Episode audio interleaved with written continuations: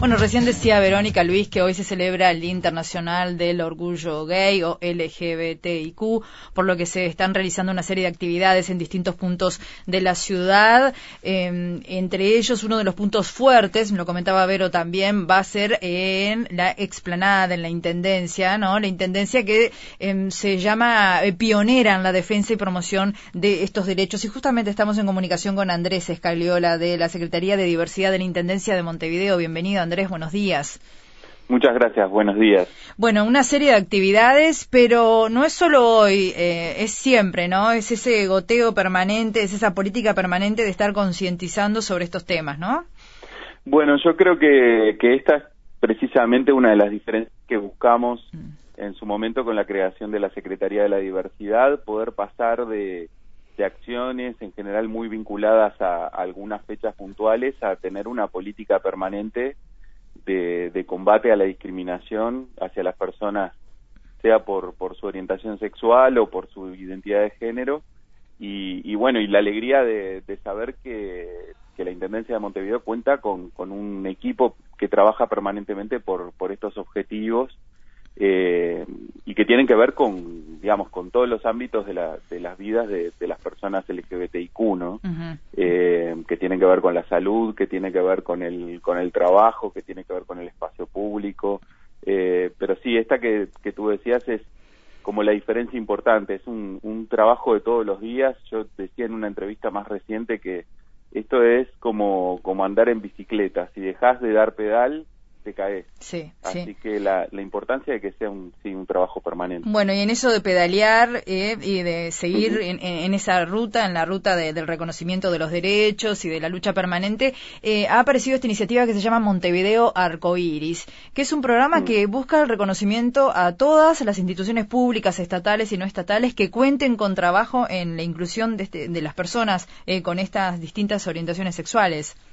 Sí, bueno, este es una, esta es una idea que también surgió casi, te diría, de la necesidad. La Secretaría de, la Diversidad es, una, es un equipo chico, con, con un presupuesto obviamente acotado, y, parte de, una definición estratégica es que teníamos que recorrer este camino con aliados, no podíamos recorrerlo solos. Evidentemente articulamos mucho con, con el Gobierno Nacional y en particular con el Ministerio de Desarrollo social que a nivel nacional tiene, tiene liderazgo en, esta temática, pero también nos parecía importante ir involucrando otras instituciones que, que trabajaran con nosotros, que articularan, que donde pudiéramos desarrollar capacitación, donde pudiéramos desarrollar acciones de visibilización. Y, y bueno, Montevideo Arcoiris nace de esa idea, eh, que bueno, hoy involucra, para ponerte algunos ejemplos, al Teatro Solís, al Parque de la Amistad, al Centro de Formación de la Cooperación Española, a seis policlínicas de la Intendencia de Montevideo que se han especializado y han trabajado mucho en, la atención integral en salud hacia personas trans, eh, y bueno, y que además está creciendo permanentemente. Lo, bueno es que, estas instituciones se involucran con, con estas políticas, y bueno, y, parte de, de, esta red, de este Montevideo Arcoiris, es que que hoy nos permite desarrollar una, una actividad central para, para el Día del Orgullo del LGBTIQ, que es eh, precisamente desarrollar una intervención eh, urbana hoy en la Intendencia de Montevideo, pero que después estas en formato de microintervenciones, estas intervenciones estén por en 15 puntos de la ciudad al menos, ¿no? Y eso se hace precisamente porque porque existe esta red de Montevideo Arcoíris. Sí, está muy bueno porque van a colocar algo así como un tótem allí en la explanada del edificio para que la gente pueda intervenirlo, dejar mensajes mediante la diferentes técnicas, ¿no? Eh, sí. Y sí, contame.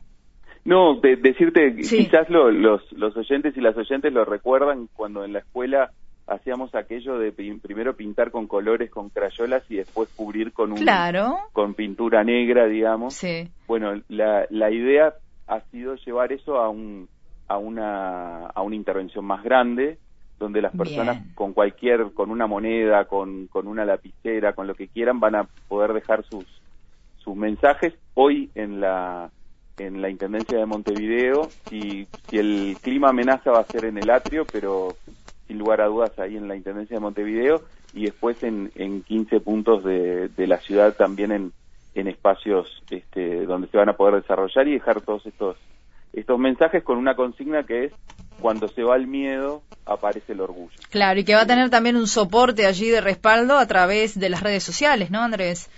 Sí, la idea es multiplicarlo a través de las redes sociales. Nosotros, eh, como Montevideo, además estamos en una red de, de ciudades latinoamericanas que trabajamos por los derechos de, de las personas LGBT y, y todas ellas se han sumado, así que a través de las redes sociales van a empezar a, aparecer sus, sus imágenes. Con el hashtag aparece el orgullo, dejando su, su mensaje y estamos invitando también a todas las personas que, que así lo quieran a través de las múltiples redes sociales que dejen también su, su mensaje con ese hashtag para, para poder ir construyendo también esta, esta celebración de, del día de hoy, que será la intervención eh, que decíamos en la explanada, pero que también es la posibilidad de visitar una exposición de 25 artistas en el atrio de, la Intendencia de Montevideo que con esta misma consigna han hecho sus obras. Y esta noche si pasan por por la fachada de, de la Intendencia de Montevideo van a ver también nuestra fachada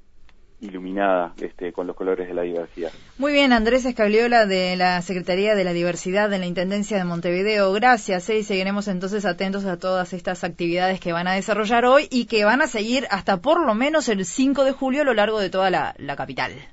Muchas Exactamente, Y, te, te, adelanto una Sí, Andrés, dime. El próximo 24 de julio a las 5 de la tarde inauguramos la, la reforma de la Plaza de la Diversidad que queda ahí en en el Paseo Policía Vieja, a, metros nada más de, la puerta de la Ciudadela. Va a ser una plaza para el disfrute de todos y, creemos que está quedando preciosa, así que ya para el 24 de julio, 17 horas, les invitamos a, participar de, ese momento también. Quedó la invitación hecha. Gracias, Andrés. Muchas gracias. Un beso grande.